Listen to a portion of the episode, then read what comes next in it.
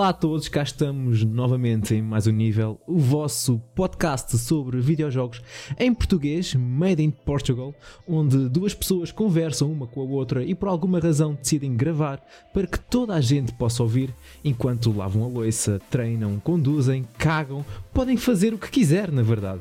Aproveito para dizer que este podcast pode ser ouvido em qualquer agregador de podcasts, como iTunes, Spotify, Anchor, Pocketcast, etc. E se por alguma razão nos quiserem ver e até mesmo comentar sobre as coisas que nós falamos, podem nos entrar, nos entrar, não, podem nos encontrar uh, no YouTube em mais um nível. Todos os links estão na descrição.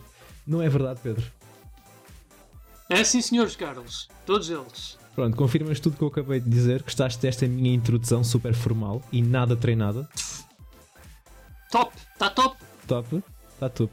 Pronto, eu sou o Carlos, também não me esqueci-me, também estou aqui. Uh, olá. Uh, e cá estamos, já não falamos há algum tempo. Aproveito para dizer uma coisa. Uh, eu ando muito mais ativo no Twitter. Eu sou um grande nabo nas redes sociais, Pedro. Não sei quanto a ti, mas eu não costumo estar Ai, muito. eu- Tu?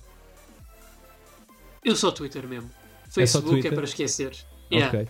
Eh, eu estou já por esse lado. Facebook raramente uso. Instagram vou lá de vez em quando espreitar e pôr uns gostos. Mas ultimamente tenho, mais, tenho estado mais ativo no Twitter a ver o que é que o pessoal posta e a comentar. E estou a gostar. Se por acaso me quiserem seguir, sou lá. eh, como é que é? ATCDSNARF. Eh, tu és o Pixel Pedro, não é? Yeah, yeah. Pixel Pedro, exatamente. Pixel Pedro. Por isso, se nos quiserem seguir, podem ir. Os links também vão estar na descrição. Ah, e tenho lá estado muita vez. Ah, temos aqui um conhecido que é o Sírio. Ah, ele, este gajo é um campeão. Ele tem estado a jogar, não sei se tem estado a acompanhar, mas ele tem estado a jogar a Ring Fit Adventure todos os dias. E teve 112, 112 dias seguidos a jogar Ring Fit Adventure. Ele finalmente acabou o jogo. Eu tive que lhe desejar os parabéns por ter conseguido. A qual ele me pediu ajuda. Por favor, manda ajuda. Ah, obviamente tive que mandar o 112 lá à casa e para ver o que é que se estava a passar. E encontraram um gajo todo musculoso deitado no chão. Mas ele está bem. Ai, Felizmente. ai, ai. E eu a pensar que ele ia parar por aqui, mas não. Ele tem continuado a uploadar vídeos ah, no YouTube diariamente a jogar Ring Fit Adventure, o que é fantástico. Sabias que há aí pessoal que. Eu pelo menos li por aí um artigo qualquer que havia pessoal que ia tentar fazer speedrunning do Ri- Ring Fit Adventure. Epá, eu lembro-me que isso iria dar muito mau resultado. Eu acho que sim. Eu acho que sim. Não tive que é fazer um treino à Saitama do One Punch Man. Treinar tanto Ah, até ficar careca. meu. Eu, eu imagino. Pá, não sei, não sei se é um speedrun que eu faria, mas tipo. Eu acho que seria o speedrun mais exaustivo de sempre. Garantidamente. E Pedro, já passou algum tempo, por isso temos tempo, tivemos tempo para jogar alguns jogos. Por isso, que é que tu tens andado a jogar? Olha, o que eu curioso. tenho andado, ou melhor, o que eu termi- tenho andado a jogar e que terminei precisamente ontem, Carlos, foi ah, a sequela de um jogo que eu tinha grandes expectativas, ah, mas que não corresponderam muito bem. Acabou mas por ser uma que- grande merda. Não, não, também não, também não ia, não, não vou até aí. Mas eu sinto que esta sequela conseguiu realmente trazer à baila a visão que os criadores do primeiro queriam para esse primeiro jogo. E eu falo, claro, o da Coma 2 Vicious Sisters. Um jogo que teve em Early Access no Steam já para aí desde. pá, desde que? Novembro do ano passado, eu creio. Mas eu só peguei agora foi na versão completa, que foi lançada no dia 28 de janeiro. Epá, o que é que eu posso dizer? É um jogo tipo Clock Tower ah, que está surpreendentemente bem feito. Ou como eu falei, o primeiro jogo hum, era um jogo que tinha um. era um bocadinho janky e clunky em termos de design, de mecânicas. Ah, jogo que se justifica porque, segundo parece do que eu tive a ler nas entrevistas, a equipa por trás do jogo não tinha nenhum background ou perfil na criação de jogos, sendo que o, Com- o primeiro da Coma foi ah, o primeiro jogo deles, e nota-se. Mas este segundo aqui epá, é um passo enorme enorme em termos de qualidade que dificilmente acreditarias que aquilo veio da mesma equipa. Ah pá, pronto, como eu falei, é um clone do Clock Tower, portanto, basicamente, tu estás preso em vários ambientes, tu tens que arranjar uma forma de escapar desses ambientes ilesos contra um ser que está a perseguir até à morte. Ok, aí não há sombra de dúvida. Resolves puzzles, andas para frente e para trás à procura de itens para poder seguir em frente no jogo, uh, vais lendo uns textezinhos que têm lore.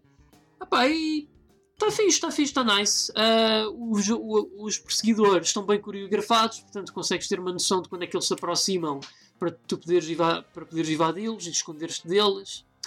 Uh, há umas armadilhas aqui e acolá que tu também podes te escapar com facilidade. Uh, mas felizmente o jogo dá-te vending machines que, na eventualidade de tu fazeres alguma asneira, uh, podes sempre utilizá-las para recuperar energia. Ou stamina, sim stamina porque tu aqui não podes correr infinitamente, podes correr até um determinado um, limite, sendo que depois a tua personagem fica cansada. Ora, uh, ao contrário do primeiro jogo, este segundo tem, é muito mais variado em termos de ambientes, enquanto que o primeiro era passava só numa escola, este aqui passa-se numa escola, numa esquadra de polícia, uh, numa estação de subway, num hospital. Há vários lugares desta vez, o que dá grande variedade. Até também há um marketplace lá, coreano. Ah, sim, porque este jogo, para além de ter sido feito na Coreia, é, passa-se na Coreia. Ah, e tem algumas coisas folclóricas sobre a Coreia, em termos de lore, história e como é que isso é aproveitado também em termos de enredo e narrativa. E as personagens também estão surpreendentemente bem desenvolvidas. Uh, algumas, pronto, já, uh, já foram desenvolvidas no primeiro jogo, sendo que não tem um spotlight tão, tão grande aqui nesta sequela há outras que ficaram melhor desenvolvidas. Uh, que, não, que não tiveram esse tempo na, na, luz de ribalta no primeiro jogo. Agora, uh, epá, a arte. Eu lembro que uma vez falámos por alto quando estávamos a discutir este jogo, tu não eras um grande fã da arte em termos dos character designs, uh, mas eu posso dizer que, no geral, em termos de backgrounds e ambientes, olha que o jogo está bem bonitinho.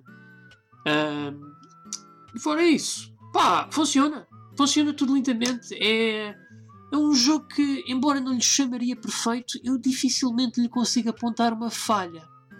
Aliás, o jogo até faz uma coisa que eu acho que não só brilhante, como eu também adoro, que é tu tens side quests. E essas side quests, basicamente, são um dos melhores exemplos de dissonância ludonarrativa que se pode encontrar no jogo. Isto porquê? Porque não, é, não são side quests de encher chouriços. São sidequests que dão-te lore do jogo, pouco, mas dão-te dão lore, e permitem-te progredir no jogo e continuá-lo com maior facilidade. Isto porquê? Porque se tu não fizeres a sidequest, não vou explicar como, mas tu no final de cada capítulo, uma das tuas barras de energia é, desaparece permanentemente. E tu, por muitas coisas que tu utilizes para recuperar energia, tu já não recuperas essa barra. Ou seja, tu, até o último capítulo, tu podes potencialmente ficar apenas com uma única barra de energia se não fizeres nenhuma side quest. Eu acho isso brilhante, tanto como incentivo, como também por motivos narrativos, a forma como uh, o facto de tu te esmerares para fazer essas side quests tem um impacto genuíno e justificável no final de cada capítulo. E eu acho que isso está muito bem construído. Mas justificam o porquê de tirarem a barra? Uh, Vou-te explicar, por exemplo, no primeiro capítulo, quando tu sais da escola uh, e as grades abrem-se para tu fugires, a Stalker pega-te pelo pulso. E se tu não tiveres feito a side quest para fazer um taser para dar com ele nela, ah. tu, ela magoa-te com um dano permanente.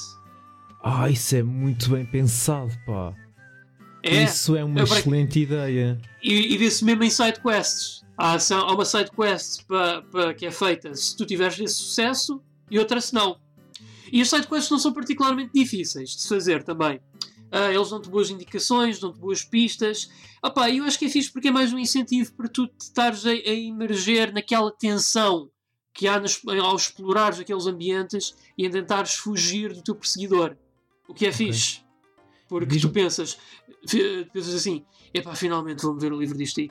Ai caraças, agora uma side quest, bem, vamos lá ver o que é que isto dá. Vou lá voltar eu para o perigo. Epá, mas vale a pena. Vale a pena porque não só uh, te imerges naquela atmosfera de terror, como também és compensado no final por isso. Muito bem. E é sempre a mesma Stalker que vai atrás de ti? Epá, só houve uma ocasião em que houve um Stalker diferente, uh, que foi no Marketplace e depois daí já não aparece. É a mesma Stalker, é, na regra geral, só que ela vai evoluindo. Sendo que quando chega à sua forma final, ela aí pode matar só com um golpe, a não ser que tenhas um spray de emergência de pimenta para dar nela. Porque ela tem uma forma, por exemplo, em que ela te dá facadas, em que só tira energia, mas depois ela tem uma forma final que te persegue, que assim que te agarra, se tu não usares o spray de pimenta, ela mata-te logo, na hora. Ok. Não é a mesma é? que aparece no Coma 1, certo? É, é. É? É.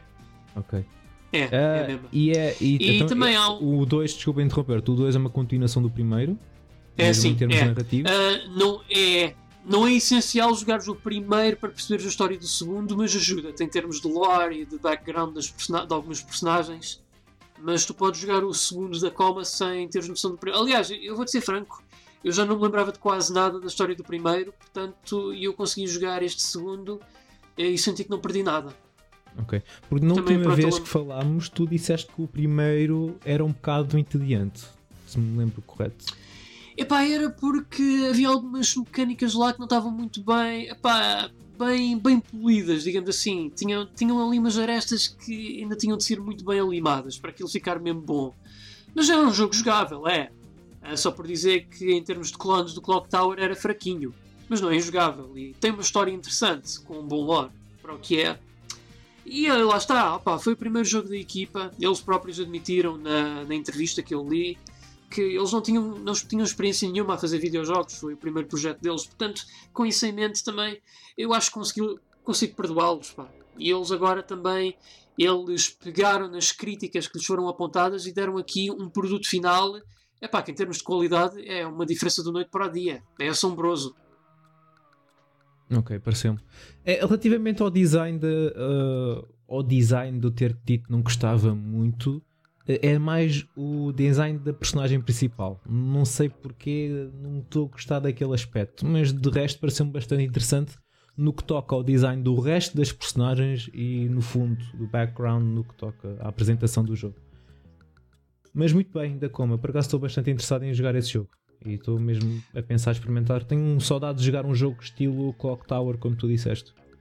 E este é muito bom. Uh, eu acho que uh, dos Clock Tower, de, das companhias que tentaram fazer clock, recriar Clock Tower em 2D, este para mim é de longe o melhor. O melhor conseguido em, ter, em tempos recentes. E agora tenho uma boa notícia para ti. Isto agora podes arranjar no PC, tanto na Steam como na GOG. Mas estão confirmados já portes para PS4, Xbox One e Switch. Não tem a data de lançamento prevista ainda. Acho que vou esperar por aquele portezinho da Switch. E eu acho que esse vai ter forma física, porque o primeiro teve. Aliás, eu até vou-te dizer uma coisa já. Eu mandei vir o primeiro da Amazon físico, só por dizer que eu gostei tanto do segundo que, epá, eu quero continuar a, a apoiar financeiramente estes devs para fazerem mais jogos da série. É pá, sabes o que é que estás-me a fazer? Estás-me a obrigar a esperar a que saia uma versão física para comprar essa versão física e jogar aí só nessa altura. Porque se eu jogar agora digital, eu não vou gastar dinheiro no físico. Epá, pois é, é verdade. Mas como Opa, I'm a sucker, eu... eu quero tudo físico. Opa, eu também. Eu também. Opa, eu gosto muito digital, mas se eu puder uh, ir para físico, vou físico. Eu estou a aproveitar enquanto ainda temos a vantagem ou a possibilidade de adquirir os jogos físicos, eu quero aproveitar antes de chegarmos, chegarmos ao mundo do cloud gaming e tudo streamings e caraças e Xbox Game oh, Passes. Oh, oh, e o... Ou então quando começarem a vender-te caixas de jogos com códigos lá dentro, em vez de cartuchos ou discos. Isso é ridículo. Sim porque, isso, sim, porque isso é uma realidade. Fizeram isso com o Cuphead, fizeram com o Fallout 76. Fizeram e, com o Overwatch na Switch. E, e, tecnicamente, se formos a ver os jogos de PC em caixa. Pá, são obsoletos. São, pois, opa, é um disco com um installer que te liga à Steam, não tem lá nada. Não tem lá nada o disco. Eu tenho Temos ali jogos. de plástico, de CDs. Exato, eu tenho ali jogos uh, eh, PC. Na altura comprava jogos físicos de PC. Tem lá um CD lá dentro, mas aquele CD já não funciona. Porque juntamente com o CD tinha um código e eu usei esse código na Steam. Se eu quiser uh, emprestar aquele jogo a alguém, não consigo. Quer dizer, consigo emprestar o jogo, ele é que não consegue jogar. Ah, Pois, exatamente. Bom, jogaste mais alguma coisa? Não, não, mas posso já dar um cheirinho do que eu irei jogar para a semana. Oh! Vai ser. hum, Aliás, já tenho aqui instalado, estou a olhar para o ícone.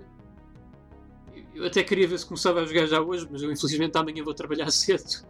Que é o Terminator Resistance. Ah, eu tenho ouvido muito boas palavras deste jogo. Para um jogo que teve um budget fraquinho e que foi feito pela equipa que fez aquele miserável jogo do Rambo. Há muita gente que está-me a falar que está surpreendentemente bom. Espera, o quê? Essa equipa foi que fez aquele jogo de merda do Rambo? Foi, foi. Ok, o Terminator está com um aspecto incrível, mas também só vi um gameplay de 5 minutinhos. Epá, mas eu- o Rambo era nojento. Sim, sim, era. Opa, era dos, foi dos piores jogos da geração passada, se bem me lembro, até. Ei, Mas este Terminator, é, opa, tenho ouvido muito boas coisas. É que é, é fiel ao espírito dos filmes, que é, opa, que é tipo um mini RPG open world, diga-se passagem, porque tu podes fazer progressões tipo a Fallout e tem exploração. Epá, e.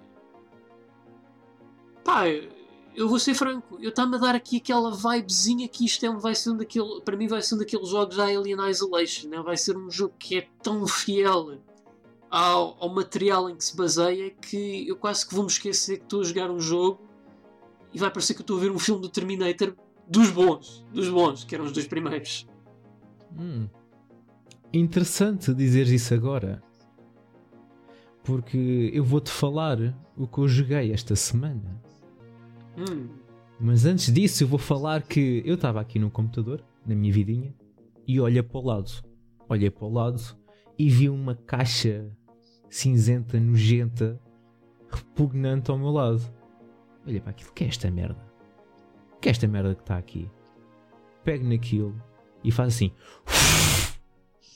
Poeira por todo lado e vejo que afinal a caixa não é cinzenta, mas sim preta. E depois vejo, Ok. ela, fez, ela fez assim do nada. Trrr, e vejo que é a minha Xbox One original nojenta. que Parece um leitor de VHS. E lembrei-me, epá, eu tenho ali um backlog enorme de jogos que ainda não peguei. E há muito tempo que não dou assim um bocadinho de amor e carinho à minha Xbox One. Por isso vamos a isso. Olhei para a minha prateleira e vi lá um jogo que nunca joguei e, tenho lá há meses, para não dizer anos, chamado de Quantum Break. Ah, do da Remedy, os gajos do, Do Remedy. Max Payne e Alan o Alan Wake Wake. e um dos jogos considerados um dos melhores jogos do ano do ano passado, o Control. E eu pensei, não é tarde nem é cedo, bora jogar isto. Insiro o CD, diz diz. Não, só ia comentar que eu também tenho esse jogo para ali enfiado na prateleira para aí aqui há 3 anos, acho eu, ou 2, já não me lembro. Comprei, arranjei-o a 20 euros para a, X, para a Xbox One porque pensei, ah, 20 euros, why not? Mais cedo mais tarde vou arranjar a console. Acho que Foi. bem. Ainda não. Exatamente a mesma coisa que eu fiz. Eu já tenho ali na prateleira para aí há 3 anos e também paguei, paguei para aí 20 euros e pensei exatamente a mesma coisa. Porque eu queria arranjar todos os jogos exclusivos para a Xbox One e aquele era um deles. Exatamente. Insiro o CD, um update de 45 GB, claro. Obviamente tive que esperar dois dias para conseguir jogar. E comecei a jogar. Já agora, antes de continuar, eh, a inovação, este jogo tem uma inovação que é realmente combinar o conceito de um videojogo com uma série de televisão. Onde devo até dizer que, pelo menos neste jogo, funciona muito bem. Uh, tu jogas normalmente, mas quando chegamos ao fim uh, de um capítulo, é-nos apresentado um episódio da série. Como a minha internet, pelo menos por enquanto, é uma valente caca, um balde de fezes, eu não conseguia ver o episódio porque era por streaming. Ah, ok. E a qualidade daquilo devia de ser astronómica que eu não conseguia ver. Então deu uma opção de sacar os episódios. Eu, ah, ok, vai ter que ser. O que é que isso significa? Mais um Mais update de 76 GB. 76 GB. Está bem, mais 3 ou 4 dias sem jogar. À espera que aquilo saia. Caraças. Ai, É para nós. Diz, diz. que Estamos a rir, mas isso é triste. É triste para caraças, é, meu. é, é- é triste, pá. Eles, pá eu, eu- não percebo. Temos Blue Gays de 70 e tal gigas para quê? Yeah. Ah, A qualidade estava excelente. Não digo o contrário. Mas, ou seja, aquele jogo é, é gigante. Mas vá lá, eu saquei os episódios, voltei a jogar. Aliás, fui ver. Também não quero avançar demasiado. Eh, Estes episódios são com pessoas reais, são atores. Passa-se com, com coisa que se passa depois dos acontecimentos do jogo até aquele momento, ou até mesmo durante, mas com perspectivas diferentes. Uh, tens a opção de saltar o episódio, ou seja, eu não fui obrigado uh, a sacar os 76 GB de ver os episódios, mas vais querer ver. uh, o episódio é só 20 minutos e se queres perceber a história, uh, tens de fazer esse sacrifício, mas vá lá, vale a pena porque está bem feito. Uh, tanto no jogo como na série é com atores reais. E os gráficos são excelentes. Muitas vezes estava na dúvida se o que estava a ver era o motor do jogo ou as filmagens. Para a Xbox One, epá, eu já não pegava na Xbox One há tanto tempo. E aqueles gráficos estão brutais. Tem só um problemazito que eu não gostei: é que tem um efeito de ghosting. Sabes o que é que eu estou a falar? é do género, tipo, uma mão, uma mão passa assim e tu vês o tipo. O que eu estou agora a fazer com a mão parece que deixa um Sim, rastro por exato. trás, não é? Eu via isso muito era na PSP. Os jogos da PSP Também tinham muito esse efeito. Ah, mas no que toca ao jogo em si, ah, jogamos com o Jack Joyce, que ganhou a habilidade de manipular o tempo de um- de- depois de uma experiência que correu mal. E assim conseguimos abrandar o tempo em locais específicos, criar uma espécie de escudo temporal à nossa volta, causar uma explosão temporal, abrandar tudo para flanquear inimigos, etc. No início, não tens acesso a essas habilidades todas, é algo que vais aprendendo ou desbloqueando ao longo do jogo. Para além de manipular o tempo, o jogo é basicamente um jogo de tiros de terceira pessoa, mas como consegues manipular o tempo de várias formas, torna a jogabilidade muito mais interessante. Existem também certas partes como, como puzzles, onde tens que manipular o tempo, mas essas secções, muito sinceramente, fiquei com a impressão que poderiam ser bem mais originais. Podiam ter feito muito mais com aquilo. Ah, ao longo do jogo, vamos encontrando vários objetos, como fotos, e-mails, textos, onde temos que prestar atenção à nossa volta e explorar todos os cantos para os vermos, muitas com informações importantes para nos ajudar a preencher aqueles buraquinhos ah, na história. Ah, existem momentos em que o mundo todo para e fica tudo bugado, até parece que a Xbox está a dar o berro, ah, não devido, mas aquilo é não devido aos poderes do Jack, mas porque a experiência que causou, que fez com que, aquele, que o Jack tivesse aqueles poderes, ah, teve uma grande consequência ah, muito maior, colocou o tempo fora de ritmo e agora o mundo está próximo a chegar ao fim e, e a história se desenrola com, com base disso, com base disso, aliás. É, é muito, mas muito fixe. Eu gostei muito. Uh, gostei que metem lá muitos easter eggs no que toca a, a outros jogos da Remedy, como o Alan Wake. Volta e meia encontras livros do Alan Wake. Num escritório encontras lá uma chavala a jogar Alan Wake. Uh, e é, é muito fixe. Fiquei muito impressionado com aquele jogo.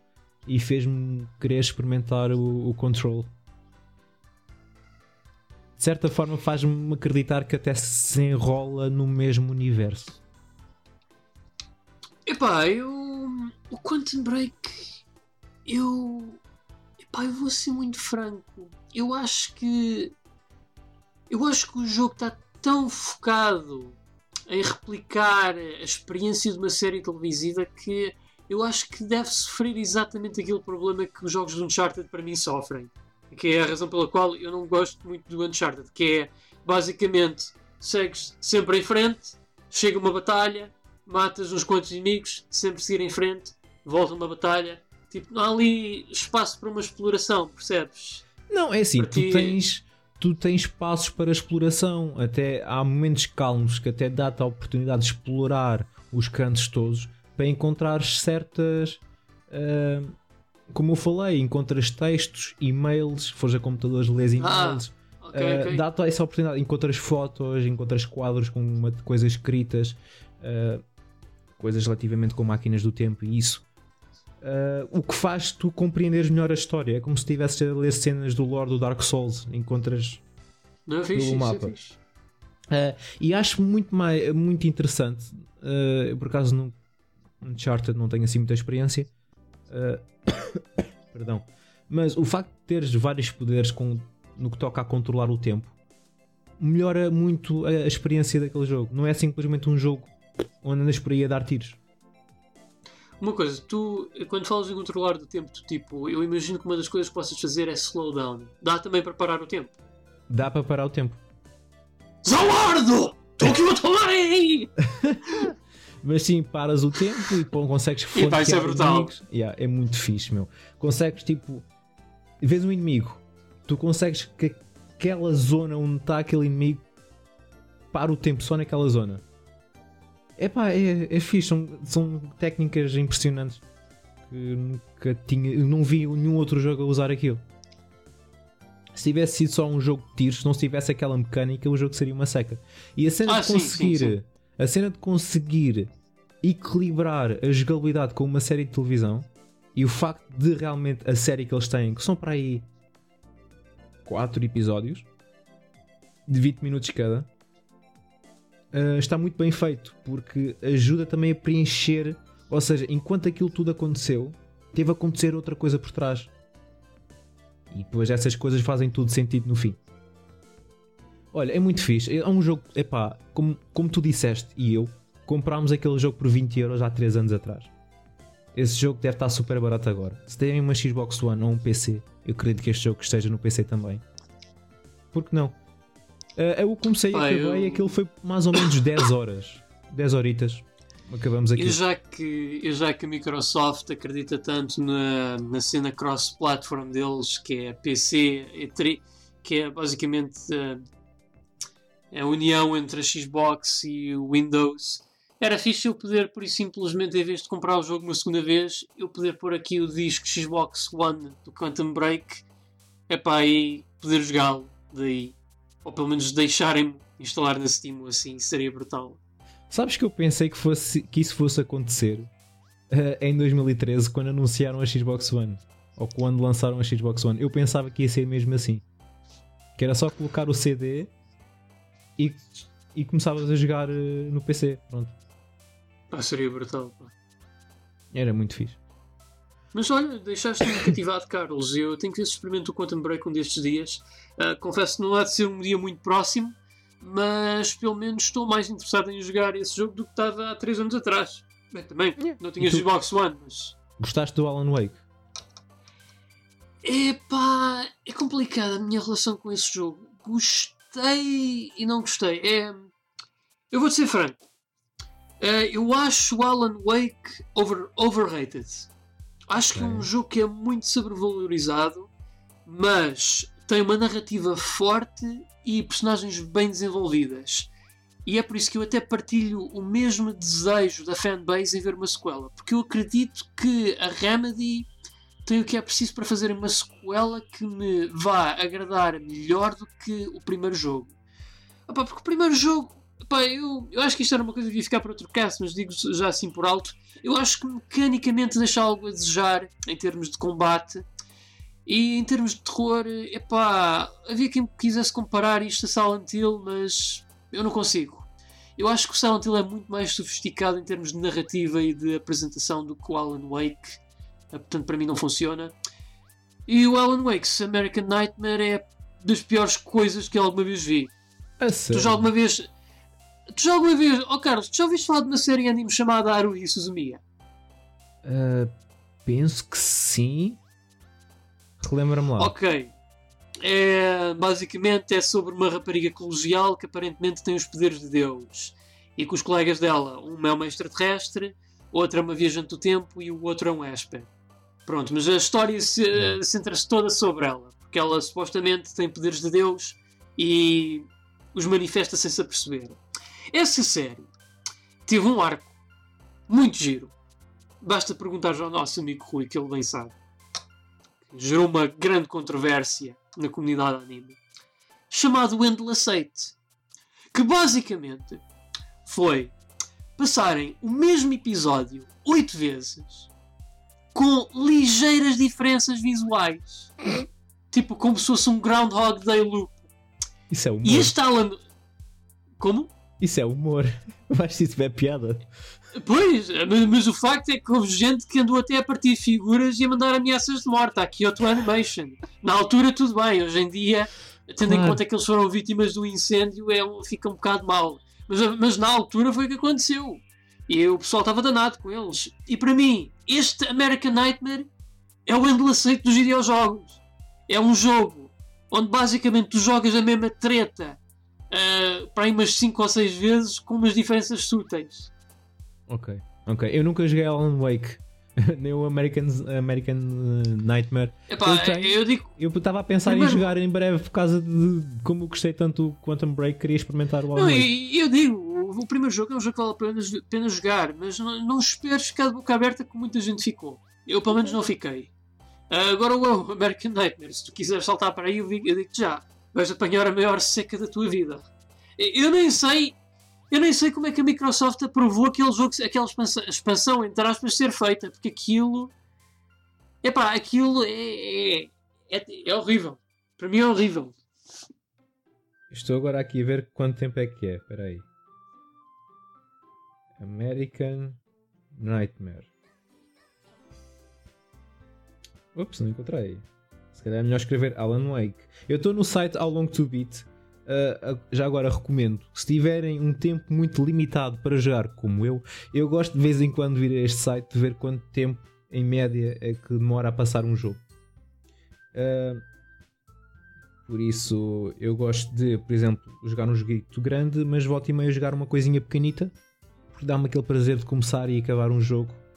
Uh, neste momento, Alan Wake American Nightmare é 3 horas e meia. Eu sou capaz de experimentar isto. É só 3 okay. horitas. Vão ser as 3 horas e meia mais secantes da tua vida. Mark my words. Ok, fiquei curioso. Dito isto, eu estou a pensar agora dar continuidade esta série de dar um bocadinho de amor e carinho à minha Xbox One, que ela tanto precisa, tendo em conta que existe um backlog de jogos Xbox One que ainda uh, não joguei.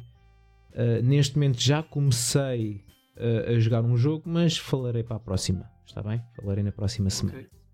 Não queres dar uma pistazinha, pelo menos como eu fiz? Eu nem foi uma pista, eu literalmente disse o que era, mas se não Tens quiseres razão. dizer. Tens razão. Eu estou a jogar Halo 5. Guardians. Ah, o Halo 5. Estou-me a preparar para o, para o Halo Infinite.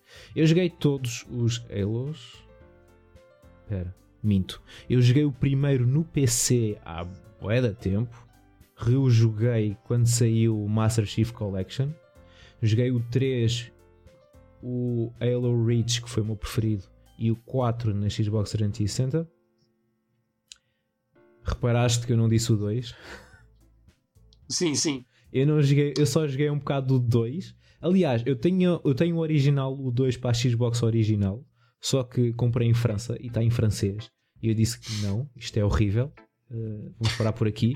E depois saiu, o Master, depois saiu o Master Chief Collection. Quando depois de ter acabado o 1 pela segunda vez, comecei o 2, mas joguei para aí 3 ou 4 horas e depois nunca mais acabei. Uh, mas ouvi dizer que o 2 é considerado um dos melhores. Epá, para mim, o 2 há muita gente que fala mal do 2, é, considero um dos piores, mas é eu sério? pessoalmente. Eu acho que sim, eh, mas eu antes falo pelo contrário. Eu adorei o 2, gostei mais do 2 do que o 1 e o 3. Aliás, o 3 desiludiu-me em comparação com o segundo. E agora vou-te contar uma história interessante, já que falas no. Qual é que foi o que tu arranjaste em francês na altura? Qual foi? O 2. O Halo 2. O 2! O 2! Epá, então Funny story. Uh, eu lembro-me que na altura, quando eu e o meu irmão mais velho hackeámos as nossas Xboxes para correr emuladores e ver uh, séries televisivas nela. Ah, isso é legal, Pedro. Uma... Pois uh, não, não é ilegal hackear consolas. É ilegal é correr software pirateado nelas. Que por acaso foi o que fizemos, mas caga nisso. na altura, estava a circular por aí um exemplar licado do Halo 2 antes do jogo sair. E eu fiquei todo contente. O que depois deixou-me todo triste era que estava tudo em francês. Foi o preço que paguei por jogar uma versão pirateada no Halo 2. Epá, mas, eu, hum. mas ainda assim, apesar de não perceber um caralho do que a história era, porque je ne pas parler en français, opá, eu ainda assim gostei bastante do que joguei. E lembro-me que a única parte que estava distintamente em inglês, porque eu lembro-me dos os announcers falarem inglês, era o multiplayer que eu lembro do nosso bom amigo Bruno Silva vir cá e eu lembro que nós jogávamos aquilo, estávamos cada um de nós armados com aquelas espadas lasers a matar-nos um ao outro. Isto tudo numa bela TV CRT de 480p com dois comandos. Um deles era um matacão da Duke. Apá, e foram momentos bem passados. Foram. Foram, foram. Apesar do jogo estar em francês, é, foi um jogo que trouxe muitas boas memórias, tanto no single player como no multiplayer. Portanto, é engraçado estares a falar que o teu exemplar de dois também era em francês. Isso, isso levanta uma questão que é porque é que há jogos que nós não podemos escolher a língua? Eu vou dar outro exemplo. Um, um dos jogos que eu comprei também em França foi The Evil Within. Eu comprei a versão de PS4. E estava em francês. Só francês. Mas, tinhas mas a tua PS4 estava em inglês, certo? Em inglês. Epá, eu realmente eu acho isso estranho, porque é assim, na, ép na época da, opa, das, das, PS2, das PlayStation 1 e afins, opa, era natural que, obviamente, houvesse versões de jogos com línguas diferentes, porque, obviamente, que não iam conseguir enfiar 5 ou 6 línguas dentro do mesmo disco. Opa, mas numa era onde tudo usa Blu-rays ou DVDs dupla densidade, opa, isso para mim não me faz sentido nenhum. Portanto, eu acho estranhíssimo, Carlos como é que esses jogos, como o Uncharted e o, uh, e o Evil Within, estavam exclusivamente em francês. Porque, por exemplo, uh, eu acho que tu tiveste um Uncharted que estava só em francês, não foi? Não tinhas falado disso? Não. Ou estou a confundir com The Last of Us? Opa, sei que houve um outro jogo que tinhas só em francês. Uh, para além do Halo 2 e o The Evil Within, acho que tinha mais outro jogo, mas não me lembro qual. Não me lembro qual. Ah. Houve, eu, eu procurei várias maneiras de pôr aquilo em inglês, mas não consegui. Mas não... E, qualquer das, e de qualquer das formas, o The Evil Within na PS4 é nojento. Tem aquelas barras pretas em cima e em baixo e jogas a 30 frames. Então, Bem, infelizmente, também... o, yeah. o Evil Within é um jogo que, por, por, muito que eu goste, apesar das suas falhas, é um jogo que infelizmente é nojento em todos os sistemas. Yeah. Até no PC, é, até no PC é a coisa mais, mais, pior otimizada que pode haver. Mas está muito o melhor do que na PS4, pá. Ah, sim, podes tirar as barras e tudo, mas eu acho incrível como o John Carmack, criador do Doom, fez ali um motor de jogo que conseguia pôr jogos a correr nas consolas a 60 frames por segundo. Eu lembro-me, eu tenho alegadamente uma ideia de ele ter falado que é preciso ser -se, era preciso ser-se um macaco para dar cabo daquele motor de jogo e pôr algo correr mal nele. O problema é que o Shinji Mikami foi precisamente esse macaco. Isto só por ver uh, o quão problemático é para um japonês estar a mexer em motores de jogos ocidentais. É para melhor ou para pior. É pá, mas epá, eu acho estranho, estranhíssimo isso não ser uma coisa no sistema, porque eu, eu, eu, em dezembro eu estive lá em casa do Bruno e ele, por acaso, ele, ele quis ter esse mesmo problema, mas foi com o Tomb Raider, o Rise of the Tomb Raider, aliás. Opá, eu lembro que fizemos tudo. Uh, primeiro mudámos o idioma da consola para inglês. Mas depois tivemos a ver melhor no menu de opções e havia lá uma opção para mudar a língua de brasileiro, de, de, ah, das falas pois. em brasileiro para Mas inglês. isso é, um, isso é um problema mesmo da, da PS4 e mesmo da Xbox One, que é se tiveres aquilo em, em português, aquilo vai-te pôr o áudio todo em português e a maior parte das vezes é em brasileiro. E se calhar o exemplo. Eu, eu comprei o Sunset Overdrive quando saiu para a Xbox One. Eu tinha a Xbox One em português e aquilo começa a falar brasileiro. E eu Olha, tive que eu tem... mudar tudo para inglês. Eu, Eu digo-te, o que eu não me importava nada de ouvir em português, se eu tivesse uma PS4 ou uma Xbox One com a língua base em português, era pôr um disco do Dragon Ball Z Kakarot e ouvir a dobragem portuguesa do nosso Portugal. Era Em todo o bom. jogo. Eu gostava tanto que Isso, fizessem isso sim, isso sim é que era uma dobragem que eu não me importava nada de ouvir. Há tanta gente que não gosta, mas eu adoro. Eu adoro, se- Eu adoro, tanto meu. da Sailor Moon como do Dragon Ball, eu adoro as dobragens em português. Eu, aliás, eu quem me dera que houvesse mais anime com dobragens em português. Sabes porquê é que eu adoro? Porque a versão japonesa e a versão inglesa continuam a existir. Eu acho piada que a versão Exato. portuguesa que seja aquele. É pá, aquele humor que, que, que este país conhece. Com referências a cenas típicas tipo o Big Show Sick e o Macaco Lili Adriano. Canessas. Lili Canessas, meu, Caralho. esquece. Ah, pá, eu, eu, eu por acaso ainda estava a ver no outro dia um vídeo que era as pérolas da Sailor Moon. Epá, aquilo é tão piadas tão secas, é tipo a, a, a Bunny a dizer: Olha, é o gato do quarto crescente. E a Luna: Ah, não sou quarto nem cozinha. Opa, eu. Ah, Opa, eu. Tragam tudo, pá. Epá, temos, precisamos, mais, precisamos mais anime dobrado em português. Pelo António Semedo. Precisamos. Pa- peçam ao António Semedo para dobrar o, o My Hero Academia cá em Portugal, por favor. É só o que eu peço. por acaso ainda não ouvi o. ainda não vi o My Hero Academia em português. Mas sei que o. Acho que nem existe. Existe, existe. Dá no Existe? Panda... Yeah, dá no Panda Cala-te. Bigs. A sério? Juro dá no. Panda Bigs. E a qual recomendo, não sei se conheces o Mr. Remedy, que é um youtuber barra streamer português. Uh, Sim, sim. Ele é muito fixe e ele faz as dobragens de um dos personagens do My Hero Academia, que não me lembro quem. Foda-se agora. agora opa, o quê? Alguém, alguém que Ele faz isso e fez também o Naruto Shippuden, mas um- uma versão toda chibi. Yeah. Epá, Por acaso tem que ir próximo ver, passo. meu, tem que ir ver, tem que ir ver. Próximo passo. Jojo em português. Oh, eu quero fazer a dobragem disso. E eu? Eu só estou a ver. Epá, eu não. Eu, eu, eu os modais do Dio estar a dizer impossível, impossível, impossível, impossível, impossível. Pá, não estou-me a ver a fazer, mas. Opá, isto quem pensa fora da caixa consegue qualquer coisa, portanto. Eu acho que isso é a coisa forte que o Dragon Ball e o Sailor Moon tinham. É que não eram bem traduções, eram localizações. Há uma diferença. E foi isso que jogou muito a favor dessas séries. Porque se eles tivessem feito traduções mesmo à letra para elas, eu garanto que essas séries não seriam tão populares em Portugal como, é- como seriam, como são hoje. Já agora só uma coisa à parte, agora que falaste no Dio, no outro dia eu passei por um gajo que tinha uma camisola com a imagem do Dio e por cima dizia You thought this was a, sweet, a sweater, but it was me, Dio! Dio! Kono Dio ga! Ai, muito bom. Pronto, eu não joguei mais nada esta semana, tu também não. Eu acho que é a altura ideal para nós passarmos para o quê, Pedro? Para o quê? Para as notícias. Yeah!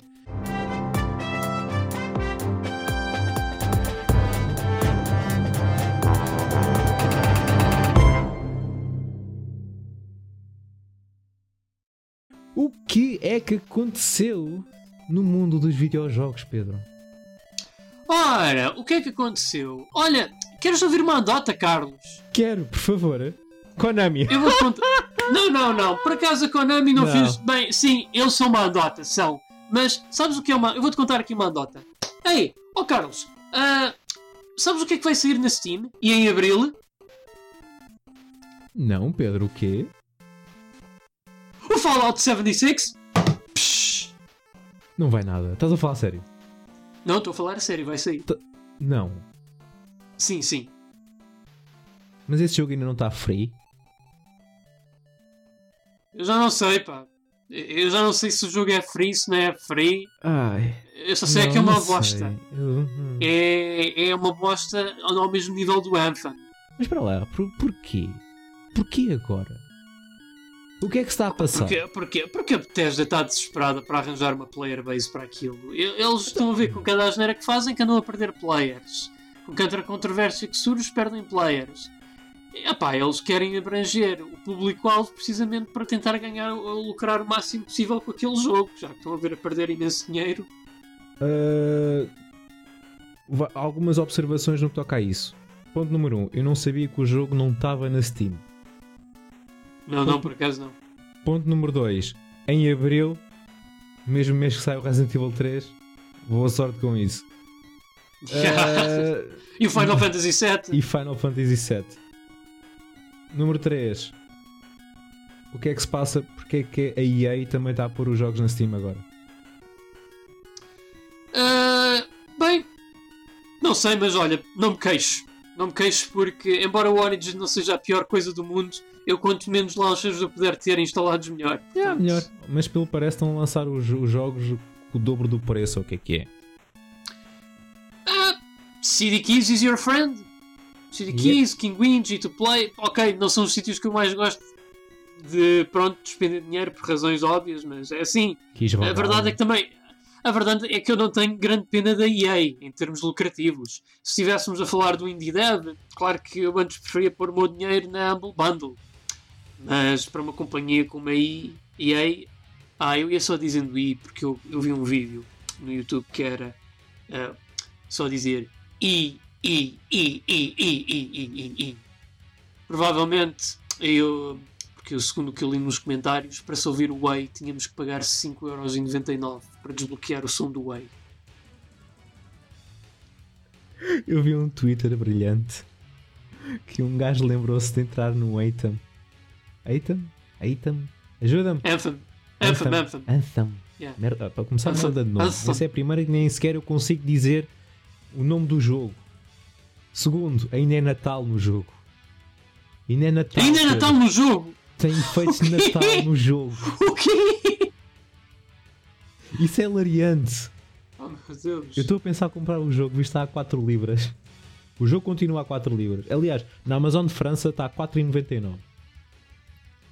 E estou a pensar em comprar só para isso, só Mas... para me rir um bocado. Mas os portos devem ficar a 10 euros. Não, nem por isso. Nem por isso. Não. Acha? Não. Não, acho que não. Epá, mas e foi um bom começo, Pedro. Foi um bom começo, gostei. Falar de 76. E não sei como é que. Epá, sério. Ai pá, eu. Eu quando eu penso que eles, depois de Fallout 76, não vão fazer mais as neiras, eu lembro-me que eles tornar, transformaram o Commander Keen num jogo de telemóvel. Esse jogo já saiu? Acho que ainda não, mas tipo se eles estão a transformar o Commander Keen num jogo de telemóvel, eu nem quero imaginar o que é que eles vão fazer com o Axon, com o Heretic e com todas as outras franquias da id Software. Enfim, é o mundo em que vivemos. RIP Bethesda, foste bom enquanto durastes, mas pelo menos eu vou jogar o Doom Eternal porque eu acho que vai ser o último grande jogo que vou jogar de vós.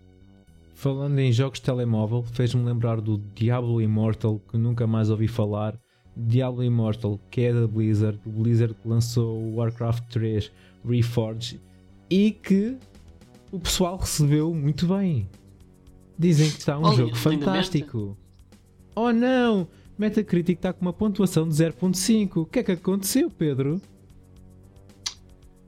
Pá, o que aconteceu, Carlos, é o mesmo que está a passar com, ou melhor, que já se passou com companhias como, por exemplo, a BioWare, que é o talento está todo a sair de lá e o pessoal que está lá a fazer jogos eh, não sabe o que é que lhes dava qualidade em primeiro lugar, basicamente.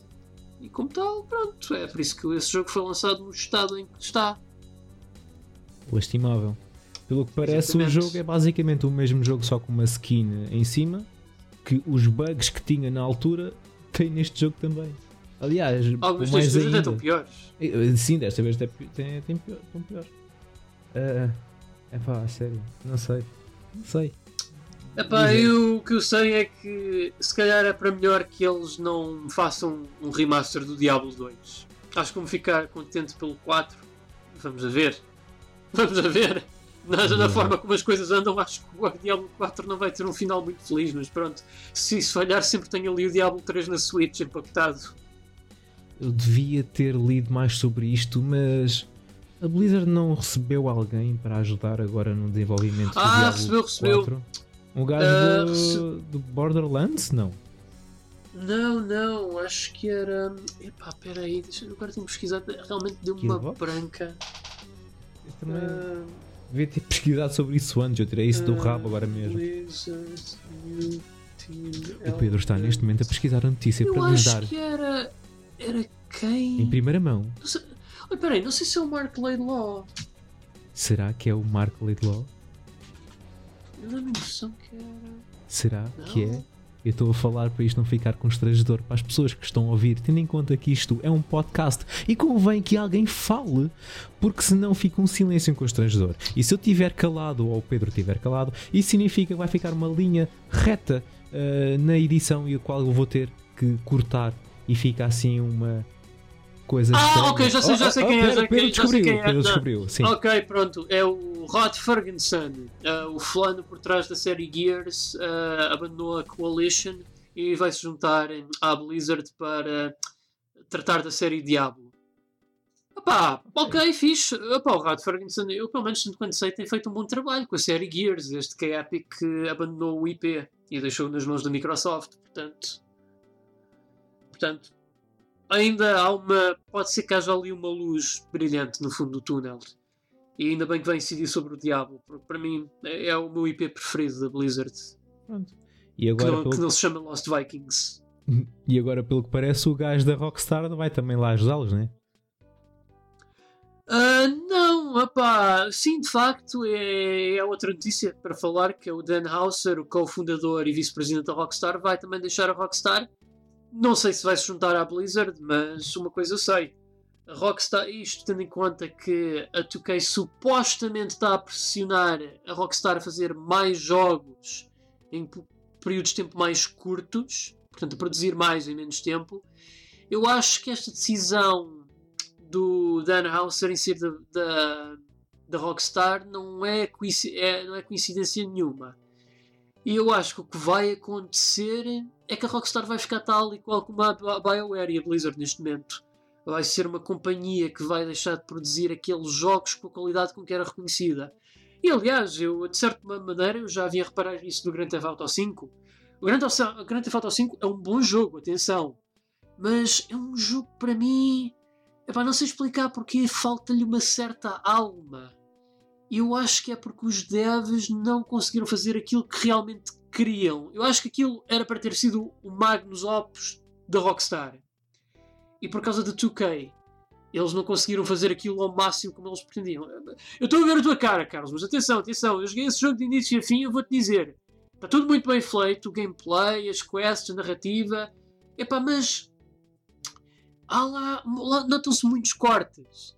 E eu acho que o facto de eles se terem cortado em expansões a favor do GTA Online é uma prova viva de como a 2K prejudicou em grande esse jogo. Eu acho que o Grand Theft Auto 5 era para ter sido algo muito maior daquilo que é, Ok. mas mas- foi completamente disfarçado pela 2K. Espera lá, eh, tu estás a dizer 2K muita vez, mas o que é que a 2K tem a ver com, com o GTA V e e com a Rockstar?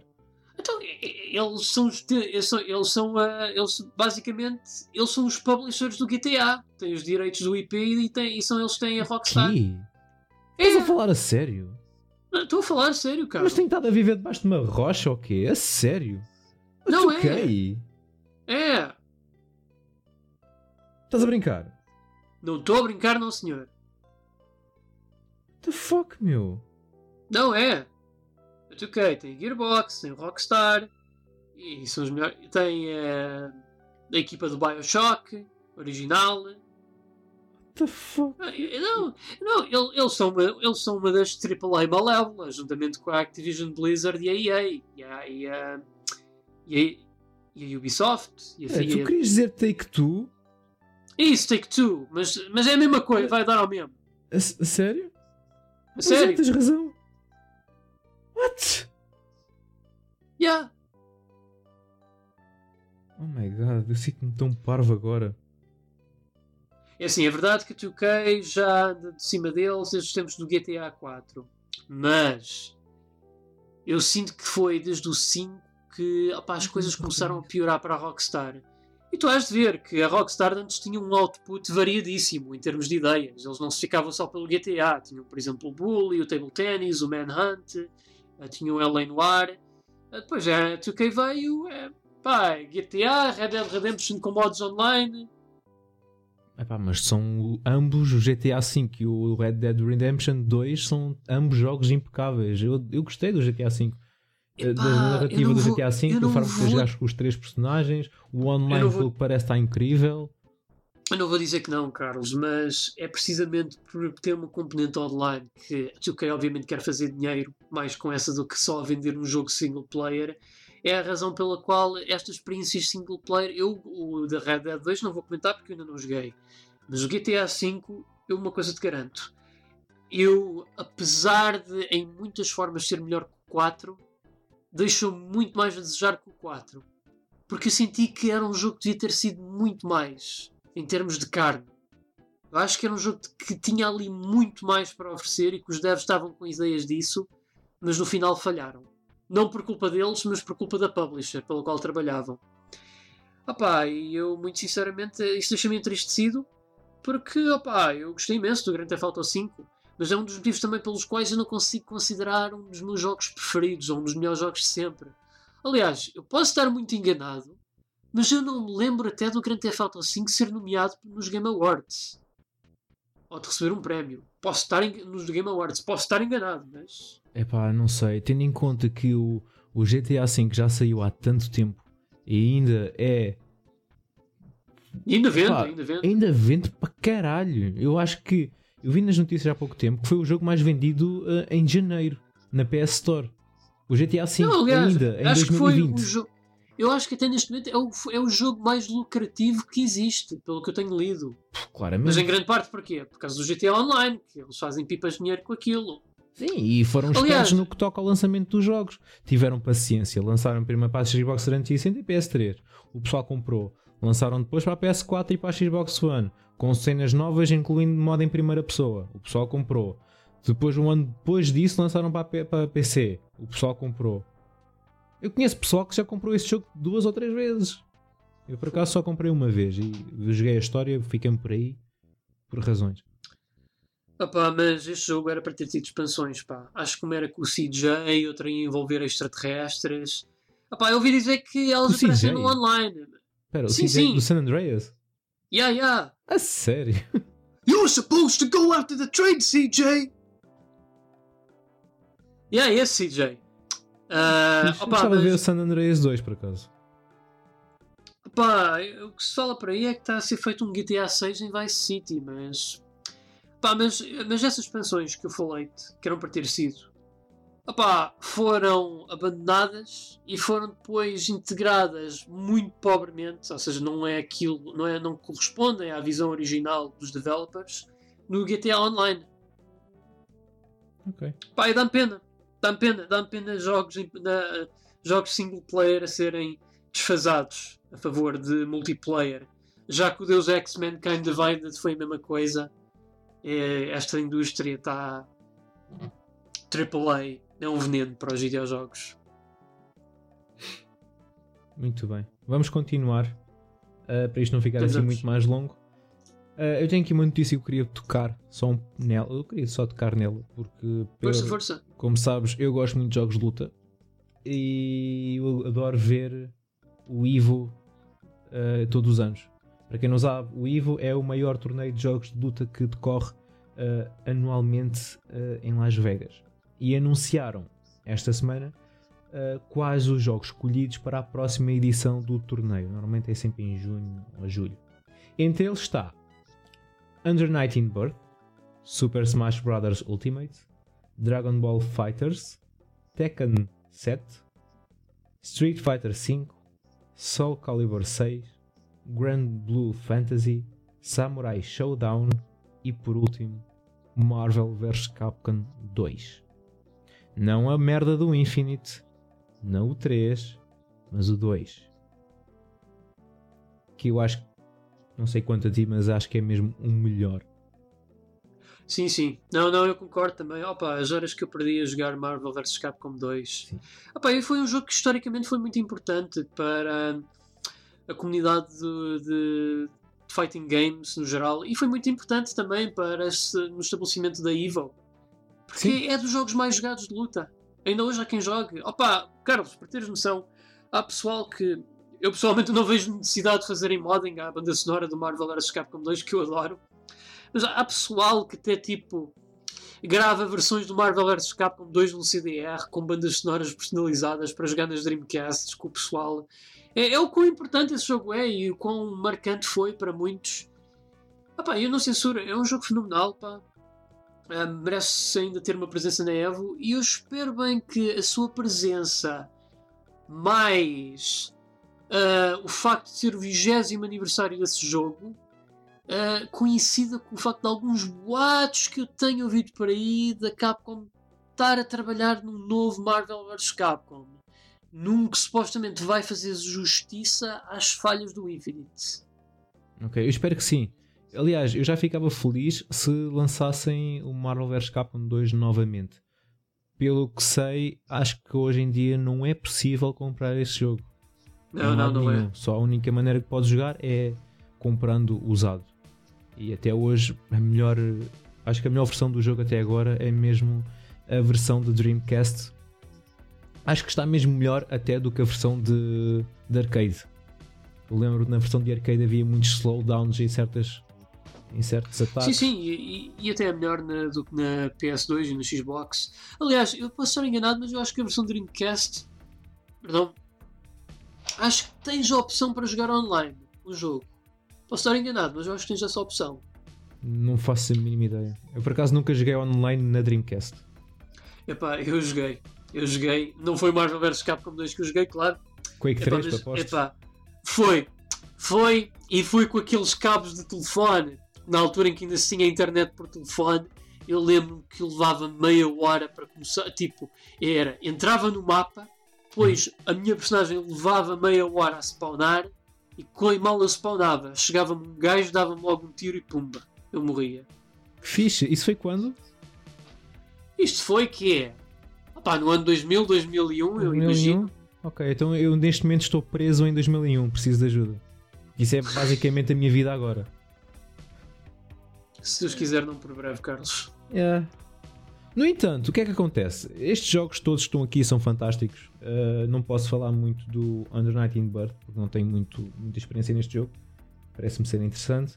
Uh, Grand Blue Fantasy também não, mas acho que isto é um jogo novo da Arc System, que tem um excelente aspecto.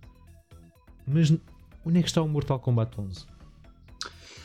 Epá, realmente, eu, eu também tenho que confessar que eu estou estupefacto por essa decisão, porque o Mortal Kombat é uma série icónica, principalmente no Ocidente. Uh, não vejo, não percebo, porque segundo me lembro, o 10 esteve na Evil pois no teve. ano passado. E o 11 também teve então, no ano passado. Então não, o 11 teve no ano que... passado. Então eu não percebo essa decisão. Não percebo porque é que retiraram, não, porque nem houve controvérsias, nem nada. Não, nada. Está fantástico, pá. Saiu agora o Joker. Aliás, pois, exatamente, saiu agora o Joker ainda por cima e acho que está para breve o Spawn. Já estão a fazer está para... do Spawn. Exa... Yeah, exatamente. Por isso não, não percebo, pá. Uh, não percebo. Mas é, é, só, só queria referir isto. Gostava de perceber o porquê. E estou ansioso que haja novidades na Evo deste ano. No que toca a jogos de luta.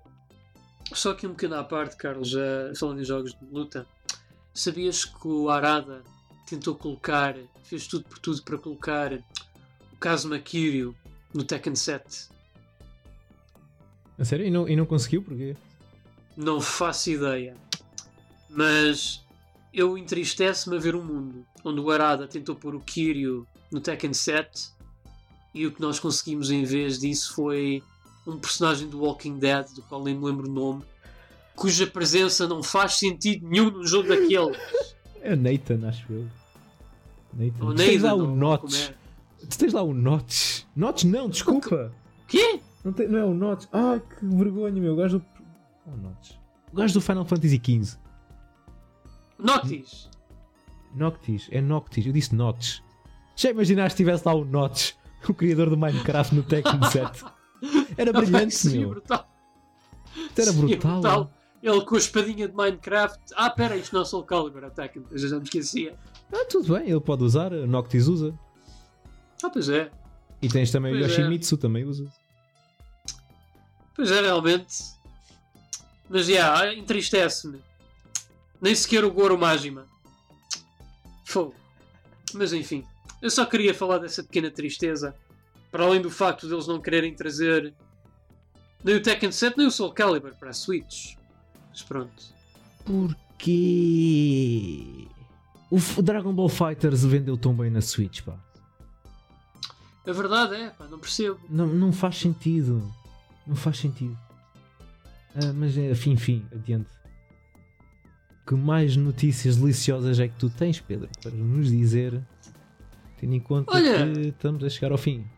Tenho a dizer, Carlos, ah, que a Platinum, com um trailer hilariante, montou um Kickstarter para termos portes do Wonderful 101 em praticamente tudo o que temos disponível.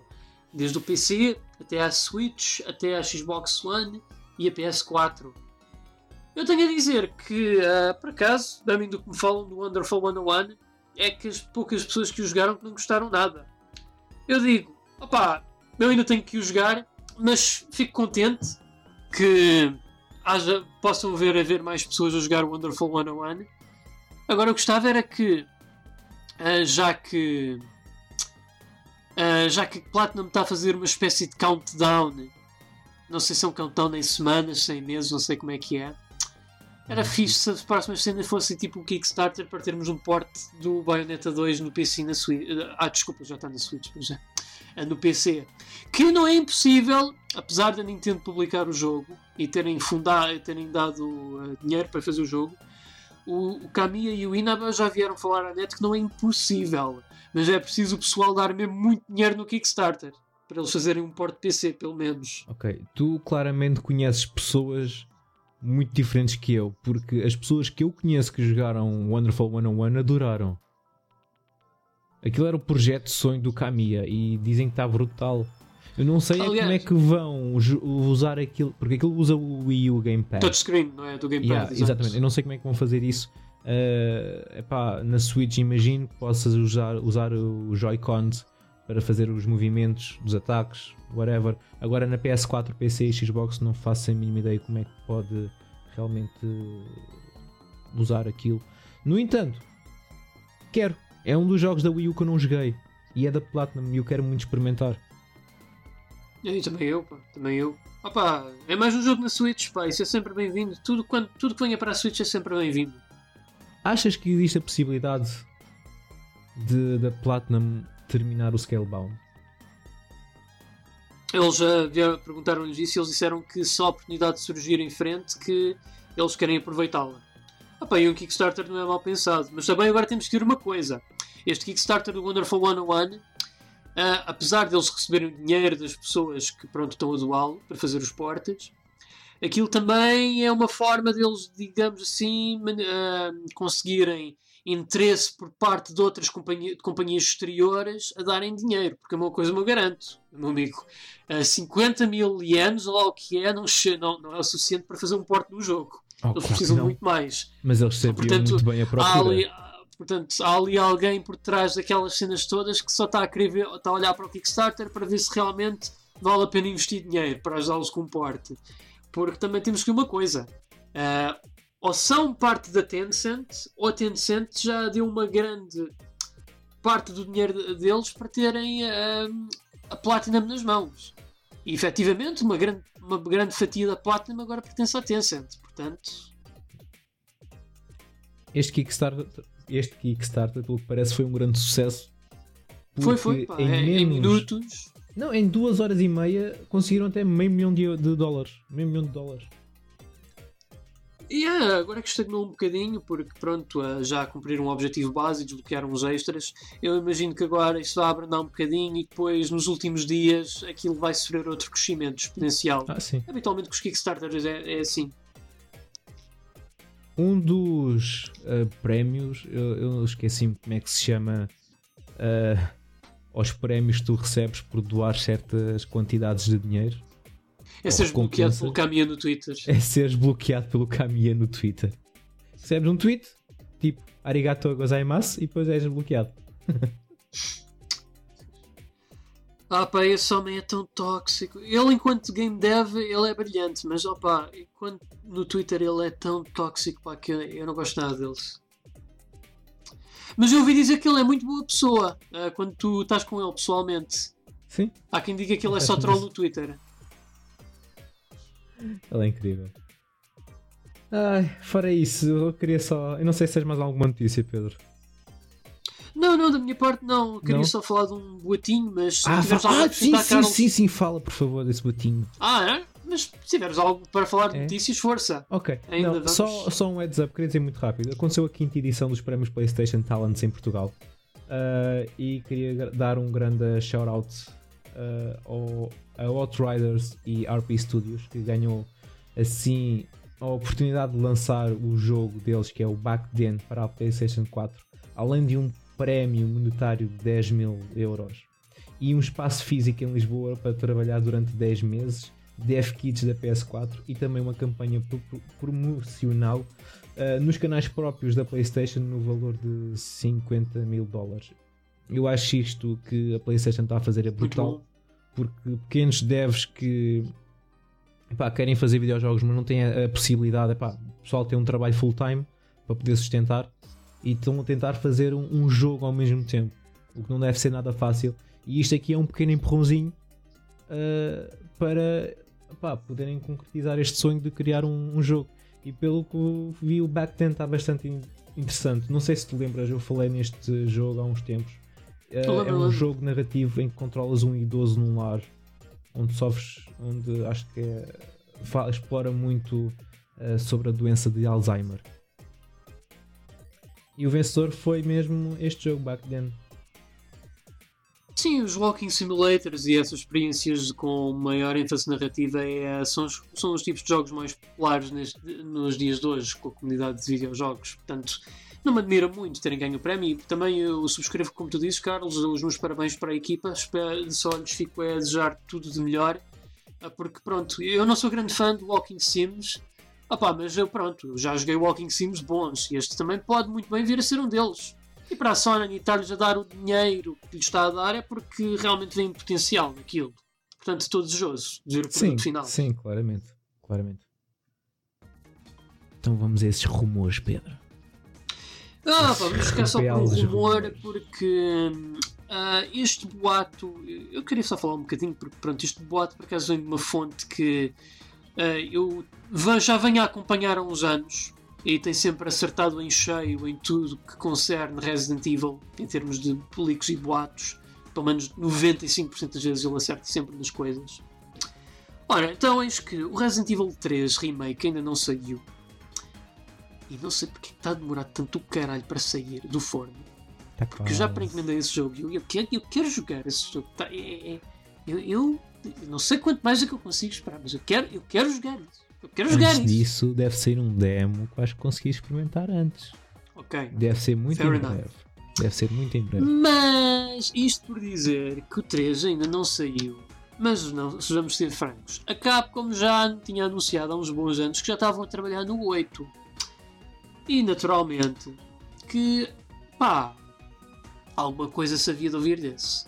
Bem, o Aesthetic Gamer no Twitter, conhecido pelos fóruns do Reset Era como Dusk Golem, ah, ele veio a partilhar que o Resident Evil 8, ah, assim se vai chamar o jogo, ou embora possa vir a ter uma mudança de título para algo que não tenha 8 no nome, ah, é um jogo que, segundo o Dusk, ah, vai ser na primeira pessoa, como o 7, vai ser um Ok. título next gen Ok. que potencialmente poderá vir a usar o PlayStation VR, o que faz sentido, tendo em conta Até que agora- o sétimo foi tão, foi tão bem recebido por isso. Até agora tudo igual ao 7. E bem, ora então, ah, estou só aqui a ver uma coisa porque, epá, como é que raio? Eu estou em pulgas para saber o resto, Pedro. Pois é, é só que eu, perdi- eu confesso que perdi-me aqui um bocadinho, peço imensa desculpa. Ok. é que eu perdi-me aqui um bocadinho numa coisa que eu estava a tentar descobrir, que foram umas, uma- umas informações mais recentes que surgiram Isto sobre o jogo. aqui, pessoal, isto aqui é uma técnica do Pedro para criar um suspense. Ele sabe exatamente o que dizer. No entanto, está aqui a criar um suspense imenso do- das novidades que poderão vir a ser o Resident Evil 8. Então é Então, assim, vou- pessoal, eu, eu não, eu não vou fazer aqui mais perder o tempo de ninguém. Vamos aqui direitinhos para o assunto, enquanto isto faz load. Então é assim. Portanto, o Ethan do Resident Evil 7 vai ser um personagem jogável. O que eu tenho pá, uma recepção assim um bocado mista, porque o Ethan, ao contrário das outras personagens da série Resident Evil, não tem personalidade nenhuma. Mas compreende-se porque epá, o objetivo da Capcom era nós sermos a personagem. Epá, só que eu acho que também há muitos jogos na primeira pessoa em que nós, tipo, epá, não é preciso ser uma tábua rasa. Opa, por exemplo, há um jogo do Batman em VR, tipo, quem é que não quer ser o Batman? Quem? Quem? Acho que não há ninguém que não queira ser o Batman por um dia, portanto. Um, é assim, pronto, falam de facto que não se vai chamar Resident Evil 8, mas vai ter um título espertalhoso, dizem assim. Uh, vai ser na primeira pessoa. O jogo vai começar numa aldeia e vamos até um castelo. Hum, isso parece-me familiar. Onde é que eu já vi isso, Carlos? Hum. Tu não te lembras de um jogo onde começava numa aldeia e depois até íamos para um castelo? Hum. E acho que também era da série Resident Evil. Ou estou enganado? Hum. Ah, esqueci-me que o pessoal não, ouve, não vê no podcast, mas estou assim a coçar a cara com quatro dedos. Eu acho que tinha um 4 alguns ali no nome. Acho que sim. Faz sentido. Ok, é como no Resident Evil 4. Yeah, era isso que eu ia. Uh, e depois não ajuda nada ao facto de supostamente este decorrer na Europa, mais concretamente num ambiente rural com neve e montanhoso. Ah, pá, ia dizer que era Uh, Portugal. parece, parece que. Epá, o que eu dava para um Resident Evil no Alentejo. Aliás, segundo, Resident segundo, segundo, segundo o Dusk, por acaso a Capcom já explorou a possibilidade de um Resident Evil em Portugal, mas depois cortaram-se nisso. Ah, Ah, agora, ah, vão- vamos voltar a ter zombies. Agora, o que eu tenho ouvido é que esses zombies vão estar dentro de armaduras. São armaduras de cavaleiro, senão é, resta-nos ver. Vai haver uma figura feminina e sombria que vai nos perseguir, mas que se vai dissipar no ar se nós dispararmos uma única vez. Vão haver criaturas tipo lobo que vão atacar o, jogador. Fala-se com ser lobisomens o Chris Redfield vai voltar uma capacidade e de um dos, de um dos boatos mais recentes que eu tenho ouvido ah, vão haver bruxas também. Este jogo supostamente já, foi, já esteve em desenvolvimento e já foi re- refeito várias vezes ao longo dos anos. Ah, Pensa-se que vai ser lançado num período de dois anos, uma- um ano e meio. Ah, mais, mais, mais, mais. Exato, as bruxas que eu falei, que vão atrás do Ethan. E mais o quê? Ah, e os zombies, para além de terem armaduras, também têm espadas. Ok. Ah, vai ser mais orientado para a ação do que para o terror. Ao estilo do Not a Hero, que foi uma das expansões do Resident Evil 7. uhum. E. Então, Pedro, Yeah. uma coisa. Dá-me a tua é opinião. Dá-me a tua opinião em relação a isso.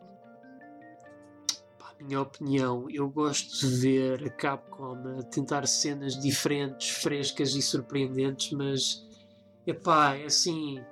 Eu Resident Evil, eu quando penso Resident Evil eu penso zombies, mas não é zombies em armaduras e com espadas, eu penso zombies mesmo a rastejar aí, a tentarem te morder e a correr atrás de ti. Epá, e tendo em conta a direção que a Capcom anda, tem andado a seguir com o Resident Evil 2 Remake e o 3 Remake, eu estava naquela esperança de que o próximo fosse também mais um regresso às raízes. Aliás, eu, o motivo pelo qual eu, eu achei que eles nunca mais falaram no 8 foi precisamente que eles estavam a tentar ver o que é que pegava melhor na parede.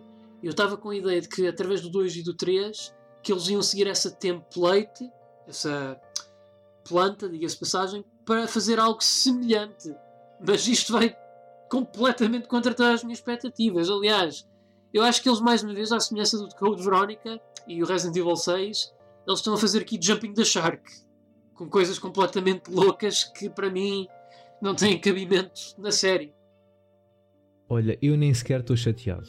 Eles deram-nos o que a gente é- queria. Sim, eles deram-nos o que a gente queria. O, dois, o remake do 2, o remake do 3. A Capcom está tá numa... Falta do Code Verónica, mas Falta, segundo parece. Falta. Mas talvez no futuro.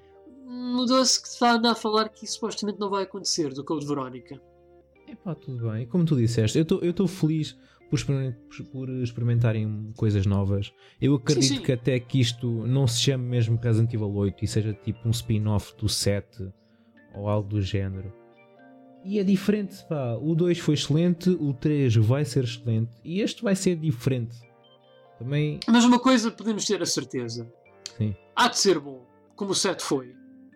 Havia muita gente também não acreditava no 7 e no final fomos todos surpreendidos pela positiva. Eu ainda tenho que jogar o 7. Uma vergonha, eu sei, mas ainda não joguei o 7.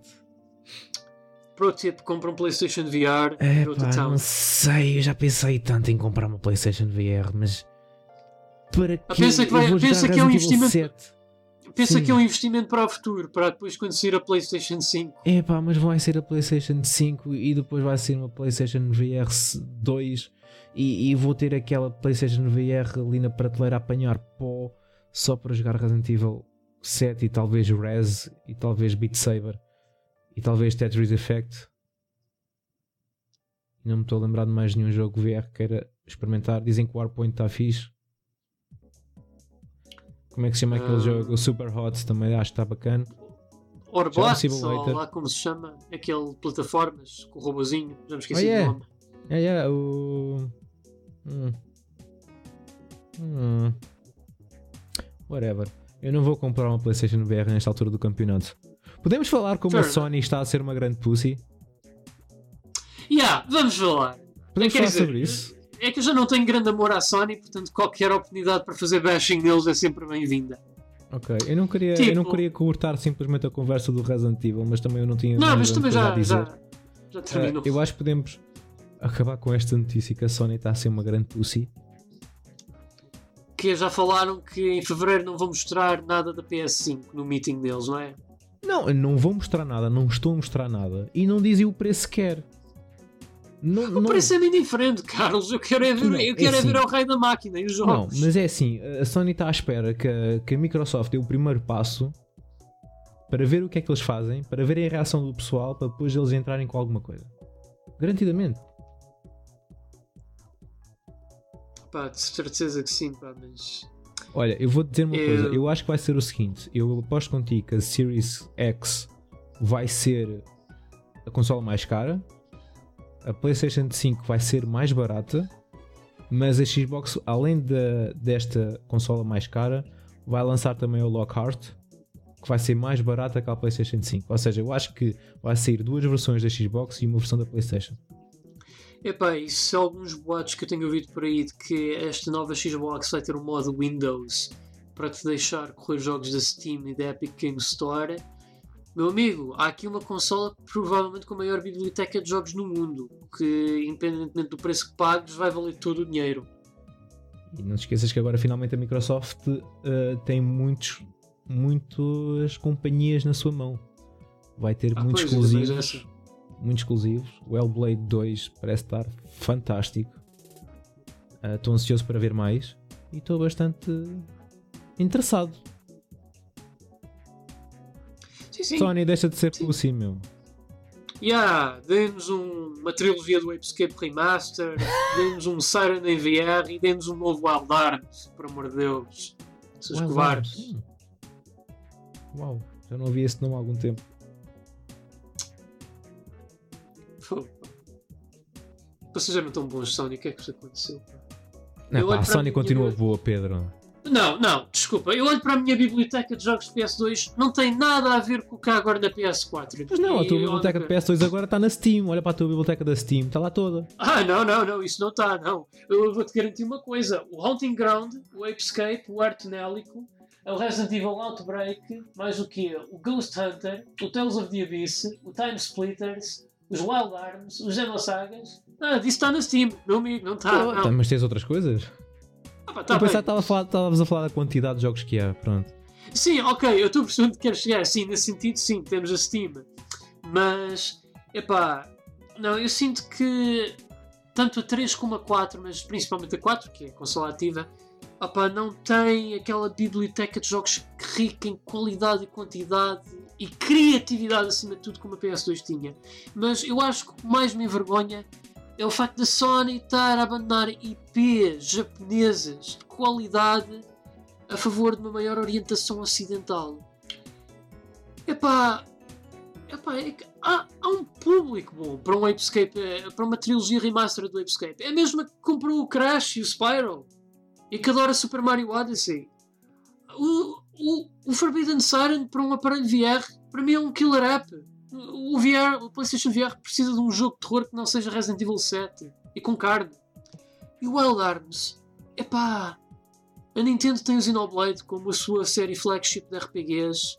A Sony, pode, a Sony tem o Wild Arms, eles podem fazer essa série tão grande como o Xenoblade, é só quererem. Hum, tens razão. Pensando bem, a, a, a, cena é que os jogos estão cada vez maiores, estão cada vez mais caros em fazer e demoram cada vez mais tempo. Eu consigo pensar que seja essa a razão, pelo menos quero pensar que sim. Não, e dizes com razão, Carlos, mas quando a Nintendo pode fazer, bem, se bem que a Nintendo já sabemos como é que a Switch é, não é tão poderosa como uma PS4 e tal, mas ainda assim é um jogo HD, pá. Os Xenoblades, portanto, eh, se a Nintendo tem dinheiro a, para queimar a fazer jogos desses, a Sony então também dinheiro não lhe falta. Yeah. Acho que podemos parar por aqui, Pedro. O que é que tu achas?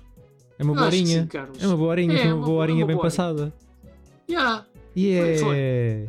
Yeah. yeah. Olha, vou fazer aqui um pequeno tease. Tease. Que é. Ok. Envolve-te é... fazer stripping. O quê? o que é que tu disseste? Ah pá, falaste em tease. Ah. Portanto, falta o strip, né? Ah. assim uma coisa para falar contigo. Mas antes okay. disso, é, é para ouvir dizer que estás bem chateado. Peraí, tu tens uma coisa para falar com. Tu tens para falar comigo uma coisa relacionada com o striptease? Oh, Carlos, eu, eu não sou comprometido, e, mas estamos francos, uh, tens meu amigo de alma, sempre serás, mas é pá. Ouvi dizer que uma série vai deixar de passar na televisão, de anime. Oh, sim, sim. Inter, interspecies review. Reviewers. Interspecies Reviewers. Eu não sabia o que era. Eu não sabia o eu que tô, era. Eu estou a gostar tanto dos clipes que eu estou a ver essa série. Eu, eu acho, que o pessoal, eu, eu acho que o pessoal que anda, todo que anda a tirar essa série do ar é uma camada de pussies. E eu acho que os SGWs também têm uma mãozinha por trás disso. Resumindo e concluindo, pessoal, é uma Espera, série que. Deixa, não, não, deixa-me ser eu a explicar. Deixa, deixa ser uma pessoa que não fazia puta ideia do que era aquilo e só vejo esta manhã que tu postas no Twitter um comentário que é só um, um, um dois pontos e um abre parênteses que é um bonequinho triste. E eu, ok, porque é que o Pedro Magalhães está triste? E eu vejo, porque esta série, chamada Interspecies Reviewer, vai sair do ar. E eu, ok, o que é isto?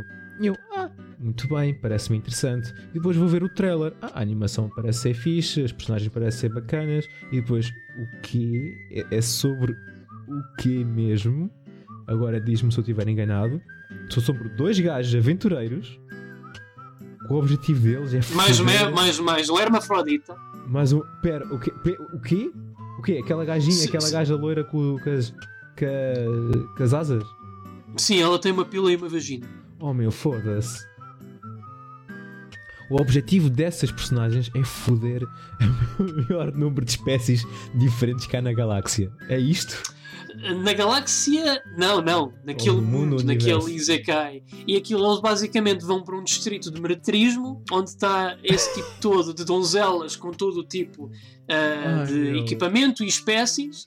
E, o e no fim, eles no fim, e chama-se Interspecies Reviewers, porque no final de passarem um bom bocado com cada uma dessas donzelas, eles postam lá num quadro a pontuação que dão, ao momento que passaram com elas. Daí Interspecies Reviewers. E as cenas de sexo, embora não sejam implícitas, não vêm genitais, Sim, não é gráfico. que vêm mamilos, é, é, mas, não é gráfico, mas é muito explícito. Oh, e há lá um episódio em particular que até eu vi o clipe no YouTube em que eles bebem uma poção para se tornar em raparigas, que é para tentarem perceber o feeling de uma mulher a ter sexo. E claro, é só, eles procuram ter sexo com outras mulheres quando são mulheres. O que é que se passa neste mundo, Pedro? a hermafrodita em particular uh, vai buscar o acompanhamento de uma lobisomem com equipada com um pauzinho e dois testículos. O que se passa neste caso, Carlos? Epá, o que se passa é que felizmente epá, o Japão é uma coisa que existe e eu não podia estar mais feliz. E é por isso que me entristece ver uma coisa destas sair do ar. Porque, opá, eu tenho duas cabeças para sustentar: a minha com conhecimento e a minha outra com prazer. Portanto, uma série destas para mim é essencial na minha vida. Bom, pessoal, espero que tenham gostado deste episódio de mais um nível. Este foi o número 13, episódio número 13. Já agora eu esqueci de dizer no início, mas acho que também não é importante. Uh, eu sei saber, eu fiquei sem saber o que dizer.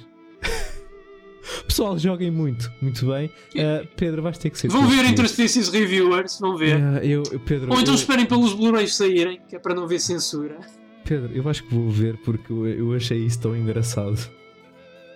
Eu achei Sim, isso tão engraçado. Eu, não, eu também eu, eu, eu vou ter provavelmente que interromper a minha sessão de Precure para ver isso, porque. Opá. Ah, e já agora aproveito para dizer que no My Anime List esse anime roubou o lugar ao, ao Your Name, que é o filme mais over, anime mais overrated de sempre. Portanto, abençoados sejam os deuses.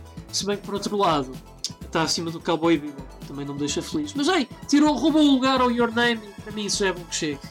Enquanto o Full Metal Alchemist Brotherhood estiver em primeiro lugar, eu não me queixo. Isso tem que concordar contigo.